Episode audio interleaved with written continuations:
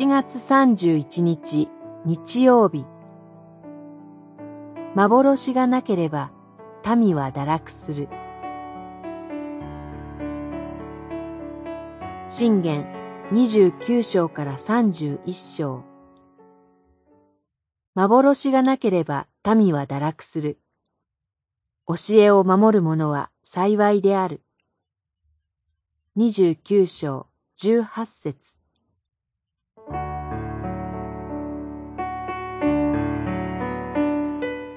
幻と訳されている言葉は、啓示、予言などとも訳されます。英語ではビジョンです。見るという言葉から来ています。預言者イザヤは、ユダとエルサレムについての幻を見ました。イザヤ書一章一節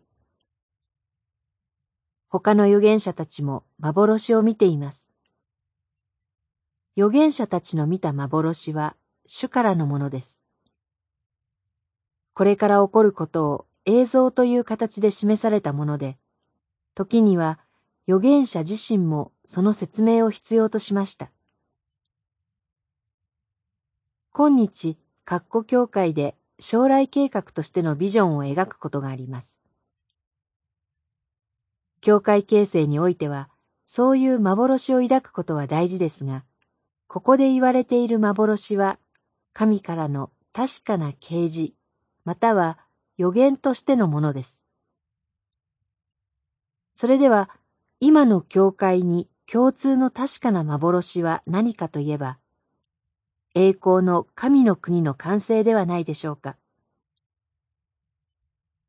私たちもこの確かな幻を見失ってしまえば、道を踏み外して堕落してしまいます。この場合の堕落とは、掟から外れて緩んでしまった状態です。そういう状態に陥らないように、主は今日の私たちに明確な文書としての聖書を与えてくださいました。